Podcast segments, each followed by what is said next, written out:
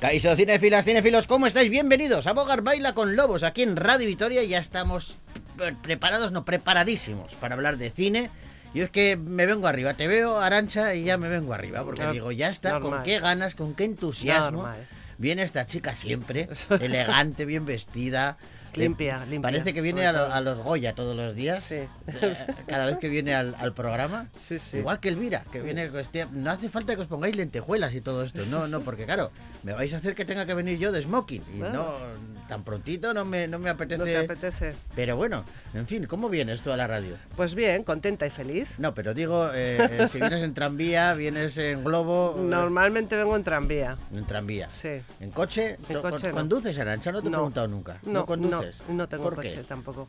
Pues porque no me gusta. Hombre, si no conduces, No, entiendo no. que no tendrás coche. Hombre, podía tenerlo y que me llevara otro o otra. Ah, bueno, puede Ah. ser. Claro, eso está Es- bien. de hecho, esa es una de, de las cosas que tengo yo, ¿no? sí, de uno de mis sueños. Cuando tenga ya una Un cierta chofer o edad, una chofer que- eso es, alguien Ah. que me coja, me suba, me deje, me Ah, qué bueno, mira, oye, uno. Mira, la verdad es que tampoco lo he necesitado nunca, porque Sí. soy usuaria de transporte público, me viene fenomenal y no... no ¿Qué películas de coches te vienen a la mente? uf, uf, uf, ah, quitando las de Fast and Furious, Fast and Furious. A mí me viene, yo te voy dando, Ah, por la- ejemplo, películas de coches, porque estamos como cuando te preguntaba películas de Navidad y dices Sí. jungla de cristal.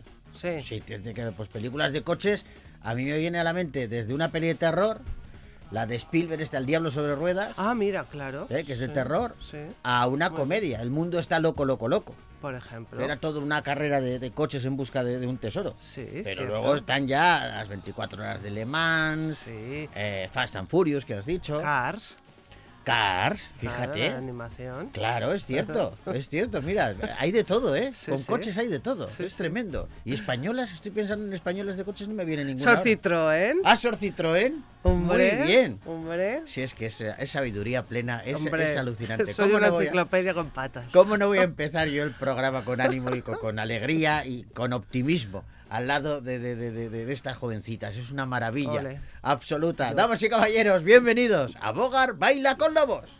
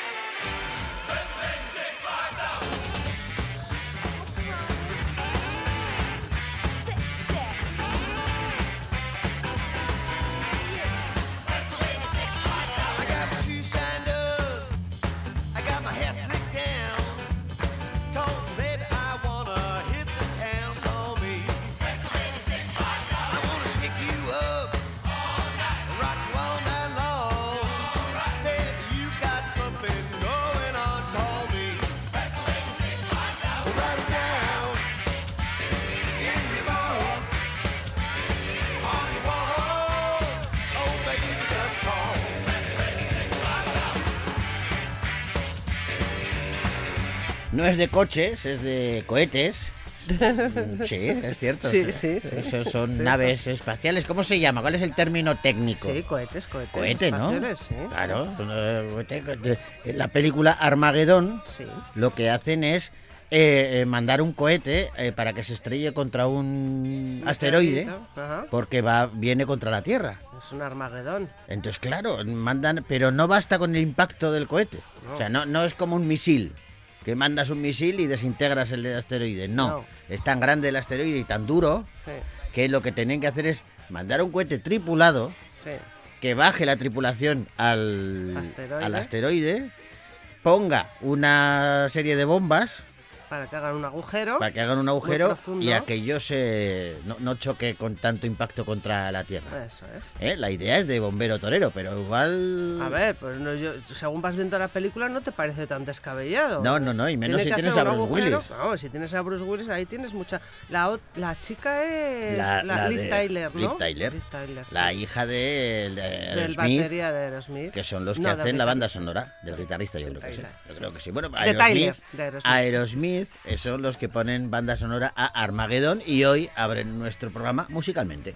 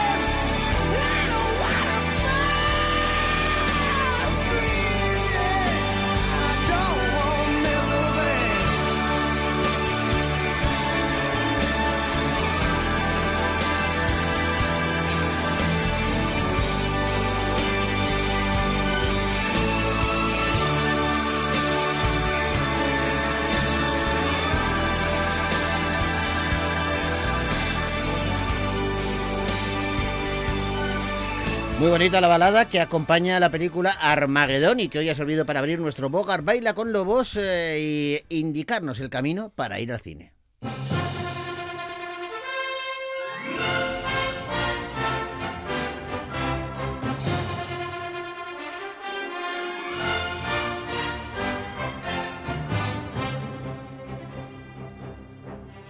¿Te parece, Aran, si empezamos el repaso a los estrenos que han llegado a las pantallas gasteiztarras con una comedia? Pues por supuesto. Una comedia española que se titula Palacio Estilistas.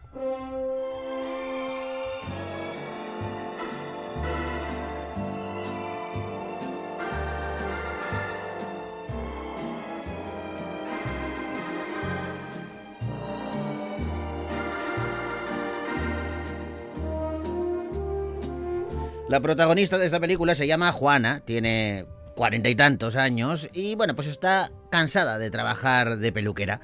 Por casualidad, descubre que unos clientes han cometido un delito y decide chantajearles. Pero ellos tienen otros planes que incluyen una boda para escurrir el bulto y culpar así al novio. Cuando Juana descubre todo este pastel, este enredo, va a orquestar todo un plan con la ayuda de una esteticista y una pitonisa. Pero todo se va a complicar cuando entre el juego un esquizofrénico con licencia de armas. ¿Una revistita, Keiko? sí. ¿El de esta semana? Y el especial bodas. No. De bodas estoy un poquito hasta el... Bueno, ¿y tú cómo estás? Nerviosillo. Nerviosa la madre y la hija. Oh, La cachofa.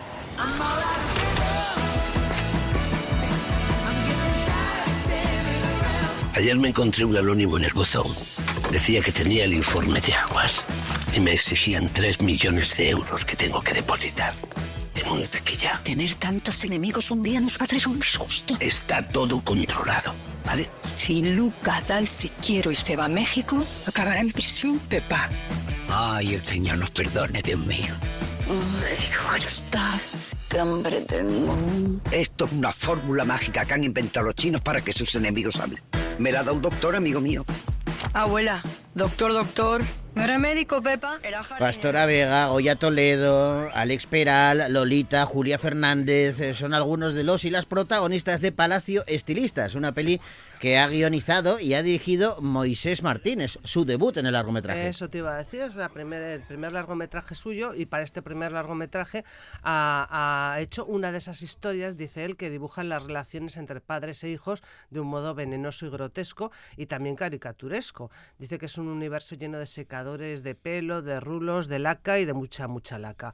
Eh, y él ve, el director ve el salón de belleza como un confesionario, como una terapia de grupo, como Sí. un, pero también como un auténtico campo de batalla. Dice que de pequeño ha pasado muchas tardes eh, de sábado en la peluquería acompañando a su madre y ha estado escuchando, pues lógicamente, las charlas de las clientas mientras las peinaban y tomaban un café. O sea, se ha La documentado. risa, los cuchicheos, ¿no? Son recuerdos que él tiene, Que son impresiones documentación. que le quedaron grabadas, sí. Qué bueno, bueno, pues eh, entre todos eh, los y las protagonistas de esta historia de Palacio Estilistas destaca Pastora Vega, una actriz eh, que tiene ya una trayectoria impecable y a la que queremos saludar. Pastora, ¿cómo estás? Muy bien, ¿y vosotros? Encantados de, de saludarte y de hablar de, de esta película Palacio Estilistas que nos llama la atención por el lío que tiene dentro, eh, que eh, tiene un poquito de todo la peli, ¿no? Por lo que hemos contado, Pues Es sí, una comedia de enredo. popurrí. pero tiene mucho de, de ironía social también. tiene mucho de todo, tiene mucho de amor, de mm, llamamiento eh, sobre, por ejemplo, pues eso, los prejuicios que hay hoy en día con los cis, los trans, los estos, los otros, todos Sí. los géneros posibles. Eh, es una comedia de enredo y al mismo tiempo un poco de suspense con una trama por ahí eh, complicada, o sea que sí, muy variado y todo pasa el 80% en una peluquería. ¿Cómo te llega a ti la película? Pues bueno, el, eh, Moisés, eh, yo era, no sé si su primera y única opción para Keka, pero sí una de las dos que tenía en la cabeza, creo. Y, y bueno, y un día estaba, fíjate tú, andando por la calle Goya en Madrid, que casualmente yo vivo por ahí, Sí. me vio pasar, eso lo cuenta él, yo creo que es verdad. Sí, y sí. dijo, es ella, es ella, es Keka. Inmediatamente los productores se pusieron en contacto con mi representante y me mandaron ya el guion y después, pues, Ah, qué bueno. cuando supe que también estaba Lolita y Carlos Hipólito y Goya Toledo y Alex Peral, que es íntimo amigo de mi hijo pequeño, en fin, que se daban una serie de cosas que dije, pues venga, vamos, adelante. Qué bueno, o sea, pero él te vio por la calle, pero no te dijo nada, simplemente se lo quedó para él. No, no, no, no, no me dijo nada. Qué bueno. Qué bueno, Sí, qué sí, bueno. sí. ¿Y cómo has encontrado, cómo has interpretado tú a Keka? ¿Qué, qué tiene, que tenéis algo en común? Pues hombre, yo creo que tenemos en común eh, pues un carácter, mm, digamos que decidido. Es decir, esto es lo que hay que hacer estamos en esta situación y esto es lo que hay que hacer, el pragmatismo, ¿no? La entereza y la fortaleza para tirar para adelante en una situación difícil, porque eso es lo que básicamente le pasa a Keka. O sea, o hace lo que hace o puede acabar su vida, mm, vamos, tirada por, por los aires, ¿no? Su vida familiar, su vida social, su vida económica, luego no tenemos nada que ver porque Keka es un poco un cliché de la señora burguesa muy pija, muy clásica, eh, y yo pues no soy así, la verdad. Pero eh, dec- decías antes que el 80% de la acción eh, transcurre en una, en una peluquería. Eh, eh, ¿Qué de cosas pasan, pueden pasar en una peluquería a, a tenor de, de esta peli, no? Porque la estamos viendo y dices, pasa todo en esa sala, pero no te aburres ni un minuto, estás todo el rato pendiente de qué está pasando. Hombre, es que una peluquería eh, puede o no ocurrir, pero generalmente es un lugar de encuentro. O sea, no solo es un sitio donde te cortan el pelo, te tiñen, te peinan, te hacen la manicura.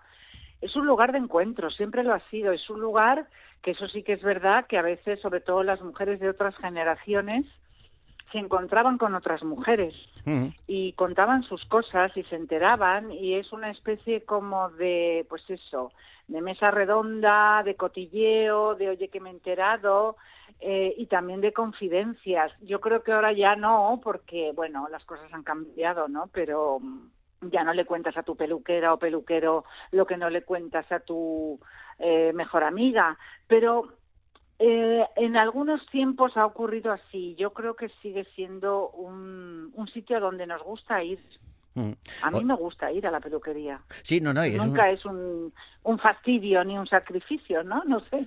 Sí, no, no, es cierto, y es cierto lo que decías, que siempre pasan cosas en, en- en las peluquerías, ¿no? Pero fundamentalmente por lo que decías, porque es un lugar de encuentro, y eso es algo que a la hora de contar historias, pues siempre es bueno tener un, un rincón en donde sepas que pasa mucha gente diferente, y eso hace que puedan surgir personajes distintos, historias distintas. No, y además pones en manos de una serie de profesionales algo que mm, es importante para todos y quien diga que no miente, que es tu aspecto físico. Entonces a veces estás deprimido y dices, pues, o estás pasando una... Me voy, a, me voy a cambiar el look, ¿no? O sea, hay algo que tiene que ver también con lo emocional. O sea, e- es obvio que tiene que ver con lo emocional. Entonces, bueno, en este caso en la película es recontra obvio porque además ocurre en, en, en un día muy particular, que las peluquerías también se revolucionan cuando tienen que preparar a una novia. Claro, Mm. claro, ¿no? Son Que acontecimientos. es lo que pasa en esta peli. Es el día en que se casa mi hija. Qué bueno. Oye, hablando de- del look y de todo esto, para, ¿hasta qué punto es importante para ti la imagen, Pastora? Pues para mí, a ver, es importante que yo me sienta bien como yo estoy al 100%. Quiero decir, yo soy capaz de cambiarme cuatro veces de ropa para bajar al supermercado. Con eso te lo digo todo. Pero en el sentido no de histérica, de fashion ni nada, sino de que aunque sea un pantalón cómodo Sí. y un... Yo me tengo que sentir bien. Qué bueno es eso. Eso es O sea, hay importante, ¿eh? sí, mm, sí, aunque vaya con la cara lavada, no se trata. En ese sentido sí que le doy importancia, como le doy importancia a, a cómo ilumino el salón donde estoy con mis amigos o leyendo. O sea, yo creo que las atmósferas y vestirte es como cómo está tu, ¿no? Sí, sí. Cómo está la atmósfera de tu cuerpo, no sé cómo explicarlo. Sí, pero- sí, no, te he entendido no perfectamente, ¿eh? porque lo- sobre todo lo, lo que, que, no dices... soy es nada fashion victim. No, las tendencias me dan exactamente igual.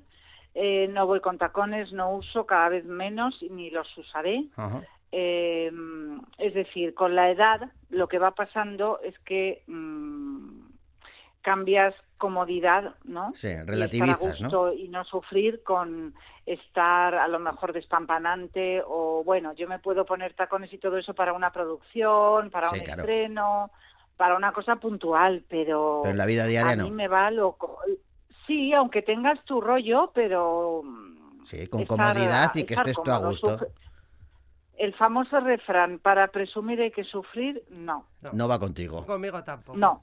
Conmigo tampoco. No. Antes estábamos hablando de, de tus compañeros y compañeras de reparto, eh, Carlos Hipólito, Lolita, eh, Goya, ¿no? Toledo. ¿Y mm, cómo ha sido la atmósfera del rodaje? ¿Qué, qué, qué tal ha, ha- sido ese rodaje? A ver, con Lolita solo tengo, he tenido muy pocas escenas, un par de ellas, y bueno, eh, pero yo con Lolita he trabajado antes Sí. en teatro y además su familia y la mía son como familia, con lo cual yo mm, desde que tengo memoria conozco a Lolita, ¿sabes? Éramos pequeñas y estábamos juntas, entonces eh, es como si fuera una prima hermana mía, con lo cual tiene todo mi cariño y además la admiración que siento por ella, con lo cual estar con ella cerca siempre es eh, siempre es especial, divertido y genial. Claro, es que hay A que Carlos recordar, lo per- perdona que te interrumpa un momentito, pero claro, igual hay gente que no sabe. Tú eres bisnieta de Pastor Imperio, ¿no? Claro. Claro, claro. Claro, y Pastor Imperio y su hija Rosario y Lola Flores y mi Claro. padre y el Pescailla, todos Claro, hemos Claro, es familia, ya, claro. se, Claro, se claro. amaban. Qué. Entonces hemos crecido todos bastante juntos. claro. Y sobre todo Lolita, con Lolita, ¿no? Y Sí. a Rosario también la quiero mucho, pero he estado menos en contacto con Rosario que con Lolita a lo largo de mi vida. Sí. Y, y luego a Goya también la conozco hace mucho, pero no había trabajado con ella. Y ya te digo, o sea, que había, ha sido un rodaje muy, muy divertido y agradable. Y, y gran culpa la tiene, eh, lo digo de broma, es Sí. Moisés. Claro, claro. Tiene toda la pinta, siendo ¿eh? su primer largo, Ah. siendo su primer largo, que a lo mejor con este elenco y gente muy profesional, otro podría haber estado, ponte, ¿no? Como un poco... Tenso. Socorro. Sí. Mm, Él ha estado muy bien, ha encontrado para mi gusto el punto medio de decir, bueno, vale, yo seré un primerizo, pero yo es mi peli y yo quiero hacer esto. Qué Y bueno. lo quiero hacer de esta manera. Y por otro lado, ha escuchado mucho, porque había muchas cosas que nos ha pedido, oye, ¿tú qué piensas? ¿No?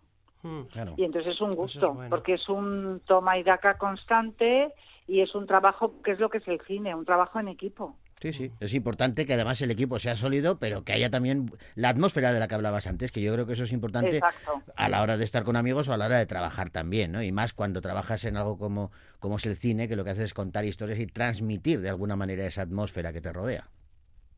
Sí, sí, él estaba, él tras- nos ha transmitido su entusiasmo. Qué bueno, qué bueno. Se nota que llevaba mucho tiempo soñando con esta historia, ¿sabes? Y eso, mm, independientemente del resultado, de qué funcione, de lo que digan, eso a la hora de trabajar es un tesoro, porque si el director, que en este caso es director y autor, te transmite esa pasión, Claro. es que te contagia, Sí, sí, no, no, está claro, está claro. Oye, y... eh, ¿sabes? No es lo- sí, dime, sí, dime. dime, dime, no te preocupes.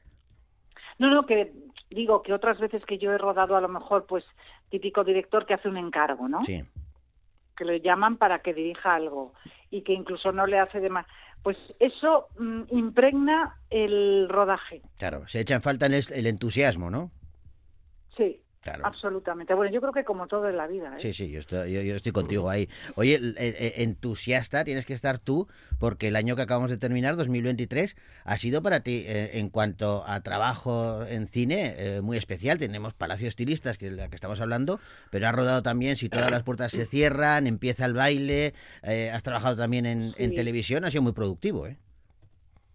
Sí, la verdad es que no me puedo quejar porque, a ver, echo de menos un personajazo. A Sí. ver, todas, siem- nunca que estamos contentas. Siempre queremos algo más y es verdad que, que mm, se escriben pocos personajes potentes para mujeres de mi edad. Sí. Volvemos al eterno tema Sí, del edadismo, del machismo, en, que es así, porque es así. Pero es importante recordarlo de vez la en cuando, ¿eh? ficción va a- atrás, la ficción va por detrás de la realidad, Claro. ¿sabes? Sí, sí. Se están empezando a cambiar las cosas, no digo que no, pero es muy raro ver que una mujer de 60 años sea la protagonista o la coprotagonista o que tenga un papel importante en cualquier historia, me da igual. Mm. Hay más en teatro, pero hay muy pocas. En Y cine. eso es tremendo. Pero es, me, ha es llamado la... tremendo. Es como para que nos, es para que pensemos. Fíjate lo que eso significa. Sí, sí. A partir de un momento la mujer ya mm, Sí, se vuelve un poco y invisible. está y empezando a cambiar. Pero me ha, me ha chocado lo que dices, Pastora, que me, me parece interesantísimo reivindicarlo.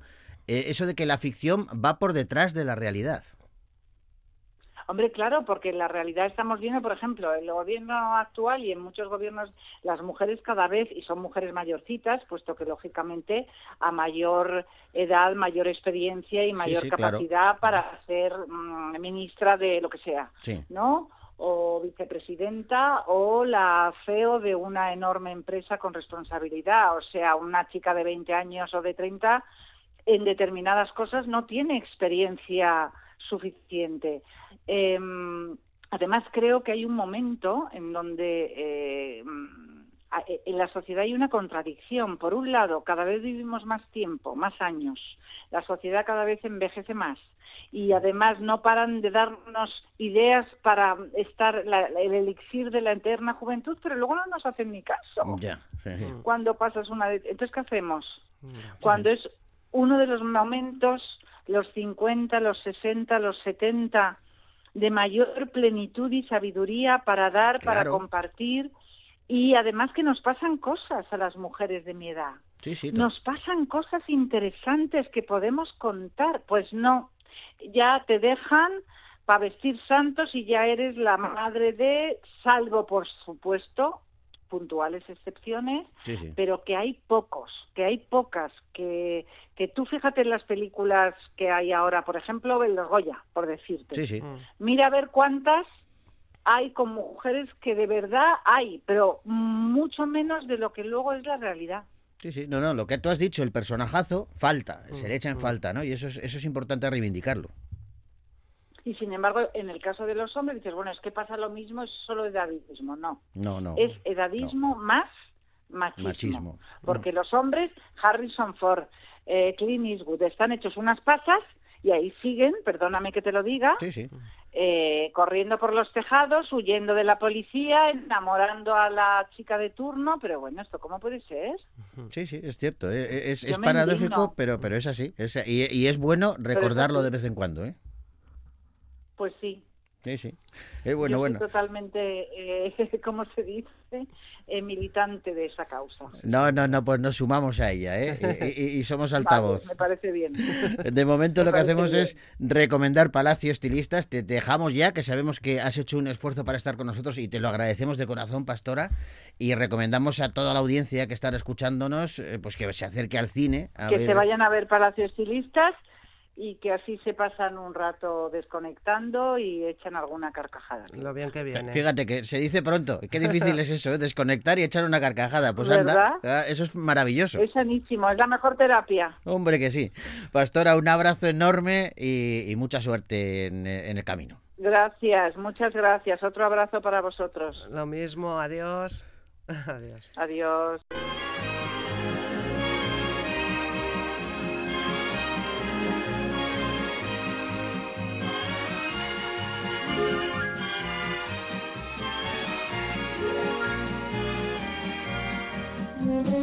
Ponemos un poquito de música, Arancha, ¿te parece Vale. bien? Es, eh, es una canción que aparece en una peli que todavía no se ha estrenado.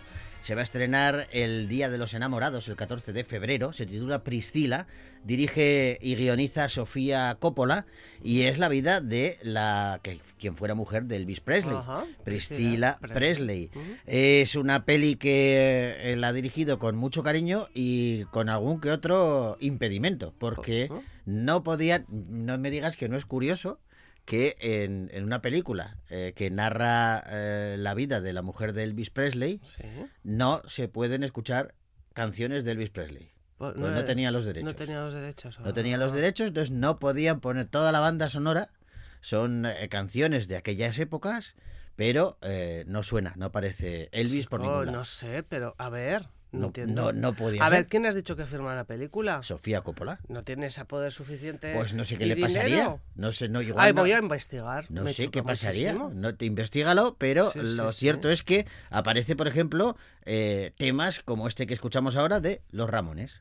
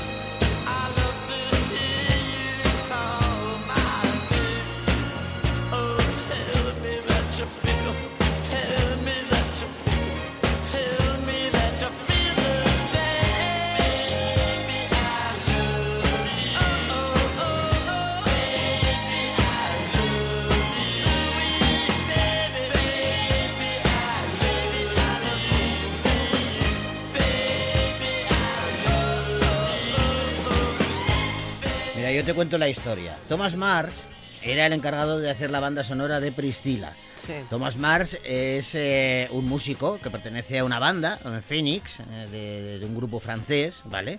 Y ya se había, ya se conocía eh, con Sofía Coppola porque había trabajado con ella en Las Vírgenes Suicidas. Ah, muy bien, muy buena Entonces le película. encargan la banda sonora de Priscila y él empieza a escuchar canciones de Elvis Presley Sí. y le encantan. Y dice, esto es- se puede hacer aquí una banda sonora maravillosa. Pero ¿qué pasa? Que de pronto se dieron cuenta de que la herencia de Elvis Presley les denegaba los derechos sobre su música. No les dejaba utilizar eh, canciones de Elvis Presley. Entonces tenían un problema. Sí. Pero a problema creado, solución eh, que tiene que poner en marcha. Muy bien. Y entonces, ¿qué hace?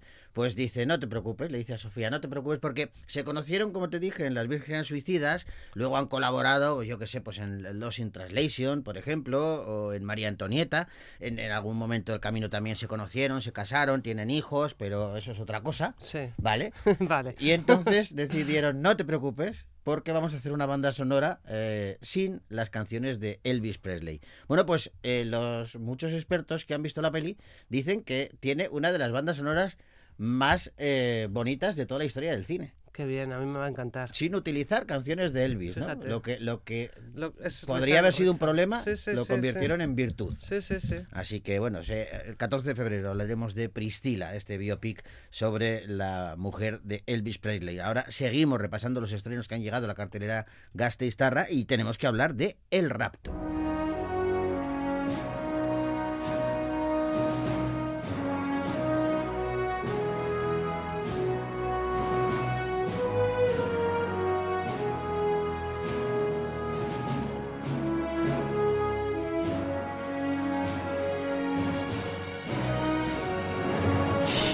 Estamos en 1858. La autoridad eh, pontificia llamó a la casa de la familia Mortada en el barrio judío de Bolonia.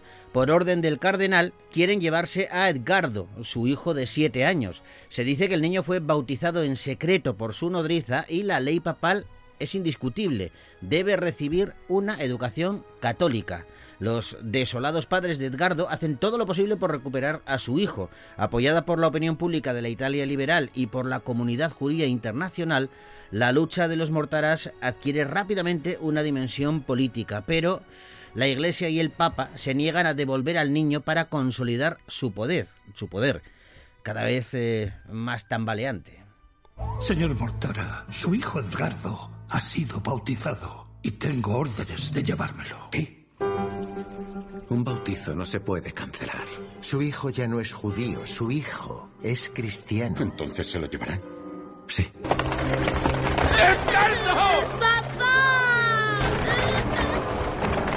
Me cortarán la cabeza, papá. No te harán nada.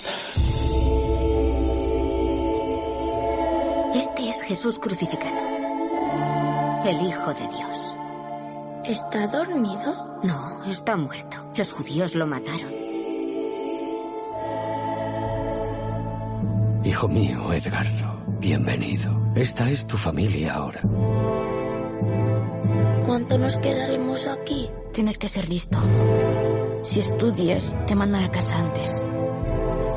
La historia estaba en todos los periódicos. Ha dado la vuelta al mundo, ha llegado hasta A mí, América. a mí se me rompe el corazón, ¿eh? Eh, escuchando al crío eh, que le separan de sus padres y todo esto. Marco Bellocchio es el director de El Rapto, esta película que protagonizan Enea Sala, Leonardo Maltese o Pablo Pieborón, entre otros, y que se basa en una historia real, con muchas licencias cinematográficas, evidentemente, pero basada en una, en una historia real. Y es que en aquella época, hablamos de mediados eh, de 1800, de, esto es el siglo, Siglo XIX, XIX, sí. Ah, pues así estaban las cosas, ¿no? Sí. Y, y a- al crío lo bautiza su... Sí, era Edgardo Mortara, era el hijo pequeño de una familia judía que fue secuestrado por el Papa Pío IX, Pío IX, Pío IX lo llamaban, ¿no? Pío IX, sí. Al saberse que había sido bautizado en secreto. Y este hecho histórico espantoso pues es el que le sirve a Veloquio para, para eh, dar mm, cuenta de su espíritu anticlerical y denunciar la intransigencia de la institución católica. Y sabes que en 2016 Steven Spielberg eh, mm, estuvo muy interesado en adaptar el, el libro del caso Mortara, ¿eh? Eh, de Daniel Scalise, es, Sí. eh, cuenta esta historia, pero, eh, la pero al final no pudo y la renuncia de, este, de Spielberg pues, mm, le lle- llevó a Veloquio a poder llevar la historia a su terreno. El Rapto, una peli que podéis ver ya en los cines de Victoria Gasteiz.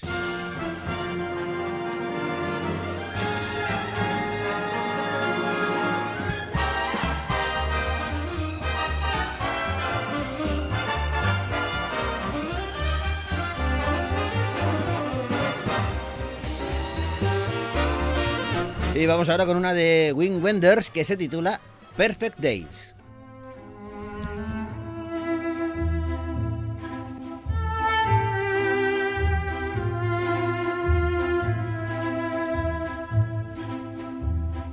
Hirayama parece perfectamente satisfecho con su sencilla vida de limpiador de retretes en Tokio.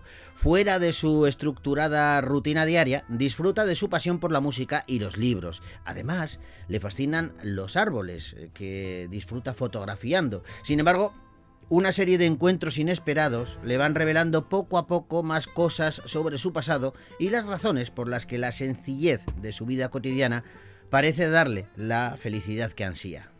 El mundo está formado por muchos mundos. Algunos están conectados y otros no lo están.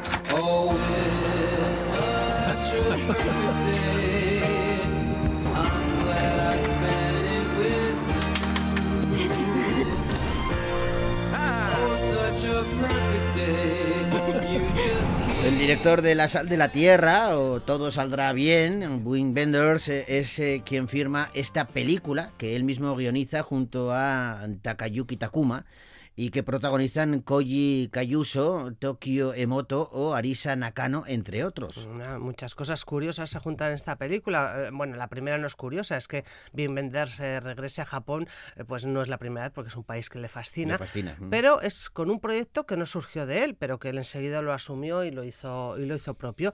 Y lo ha convertido en una, una película poética bellísima, dicen los críticos, que representa a Japón en los Oscar. Bueno, eh, Wenders tiene eh, una habilidad asombrosa que es eh, hacer de una historia pequeñita, eh, modesta, algo eh, eh, casi heroico, ¿no? Y es lo que logra con eh, Perfect Days. Sí, un- fíjate que esto fue porque le llegó una carta, te lo puedo contar. Sí, sí, cuéntame, cuéntame. Le llegó una, una carta a principios del año pasado eh, que le ponía, estaría interesado en rodar una serie de cortometrajes de ficción en Tokio, quizá cuatro o cinco, de unos 15 a 20 minutos cada uno.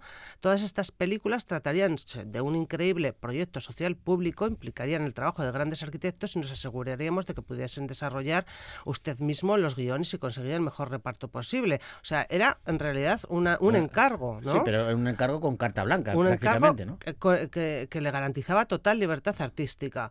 Y bueno, sabía, él tenía hace años que deseaba volver a Japón y tenía mucha nostalgia y decidió y decidió hacer esta Y dijo, película. lo hacemos, pero en vez de hacer cortos, vamos a hacer una, una película. Y de ahí sale Perfect Days, un largometraje que podéis ver ya en los cines de Vitoria Gasteiz.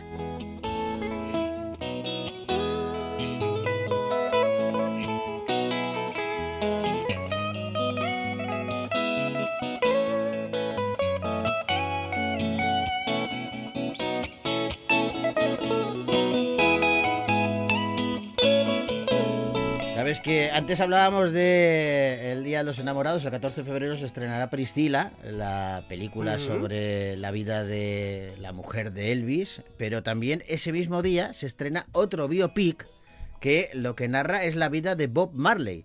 Se titula One Love y ese es el tema que hemos elegido preci- precisamente para, para poner un poquito de música entre tanta palabra.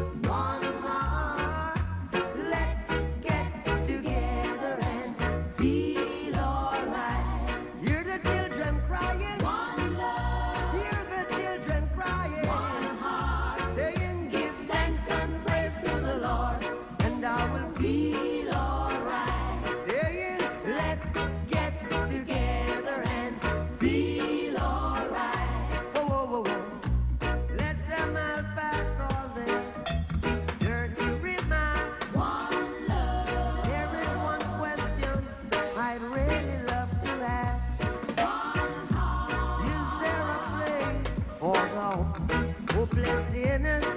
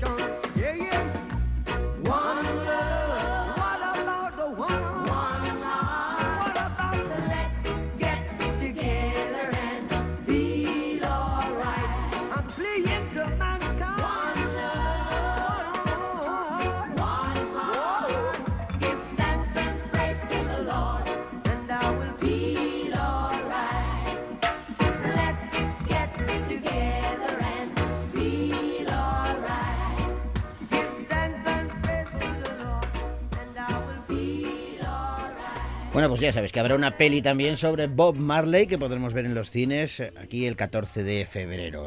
Eh, La que podemos ver ya es una peli de acción que nos devuelve a Jason Statham y que se titula Beekeeper, el protector.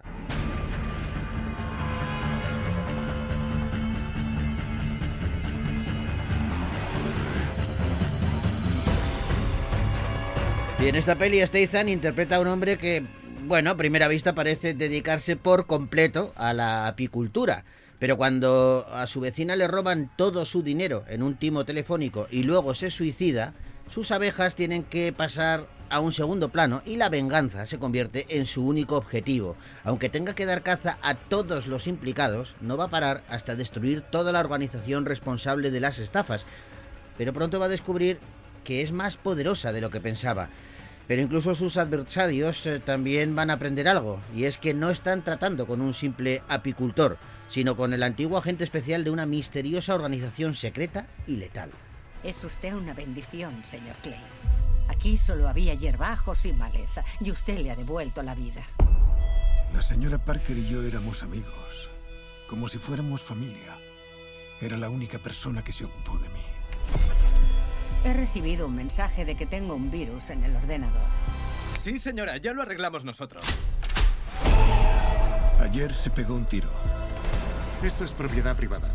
¿Saben qué hacen aquí? Estafar a los más débiles. Colega, cuento hasta tres. Uno, dos, tres. Ya está. Te lo he ahorrado. Es que no toques a Jason Statham. ¿Para qué le tocas? Si sabes lo que te va a pasar, es que es tremendo. Jason Statham es el protagonista de Beekeeper, el protector, junto con Amy Raver Landman o John Hutcherson, entre otros. Una película que dirige David Ayer. Dice Ayer que ha crecido viendo clásicos de acción como La jungla de cristal o Límite 48 horas o, o las películas de Charles Bronson, ¿no? Por ejemplo. Y claro, eh, son influencias para él. Dice que todas estas películas tienen algo en común. Sus protagonistas parecen normales y corrientes, podrían ser tu padre o tu hermano, pero una vez que comienza la Mm, acción... no, no. no, no puedes apartar la mirada.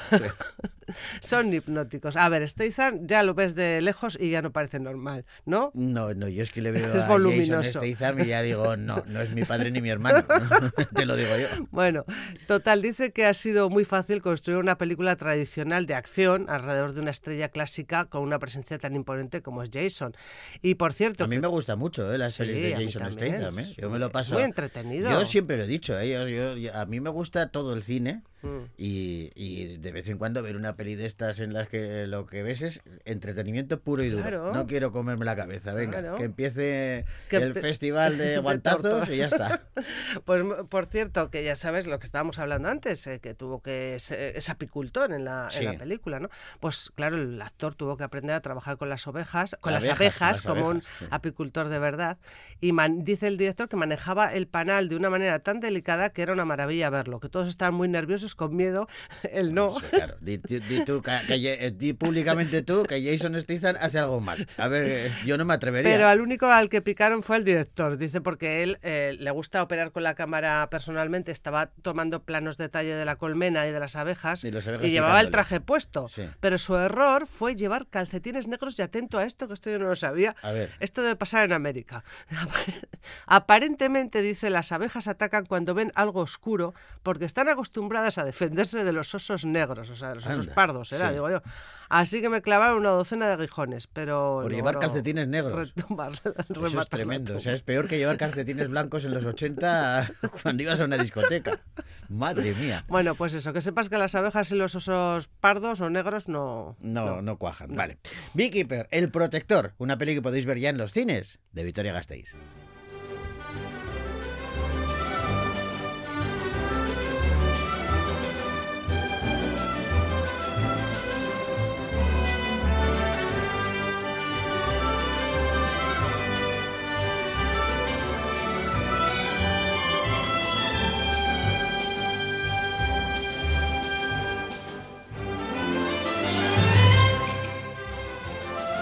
Seguro que recuerdas que la semana pasada hablábamos de Los que se quedan, una peli que es eh, fantástica, yo la recomiendo, ¿eh? porque es, es- es- es una maravilla, es como un cuento maravilloso y tiene una banda sonora en la que destacan temas como este de Lavi Cifre que va a cerrar hoy nuestro Bogar Baila con Lobos.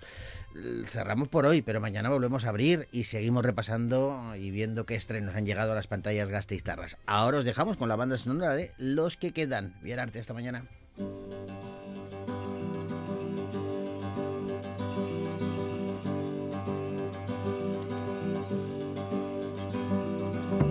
crying. Crying never did nobody no good, no how.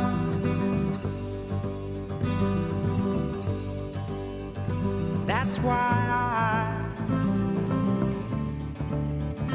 I don't cry. That's why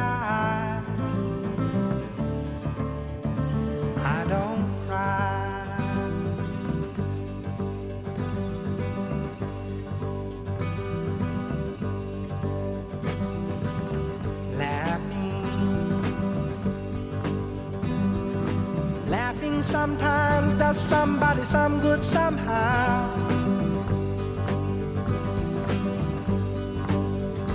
That's why I,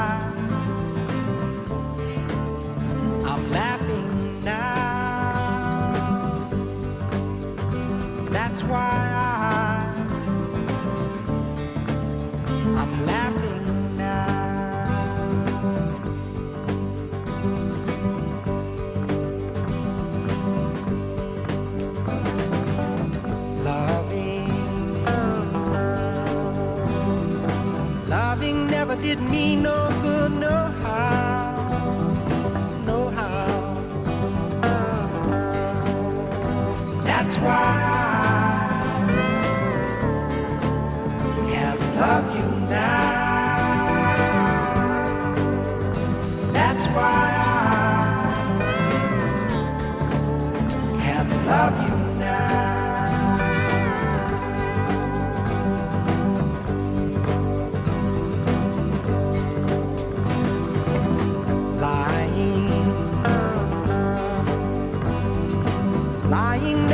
nobody no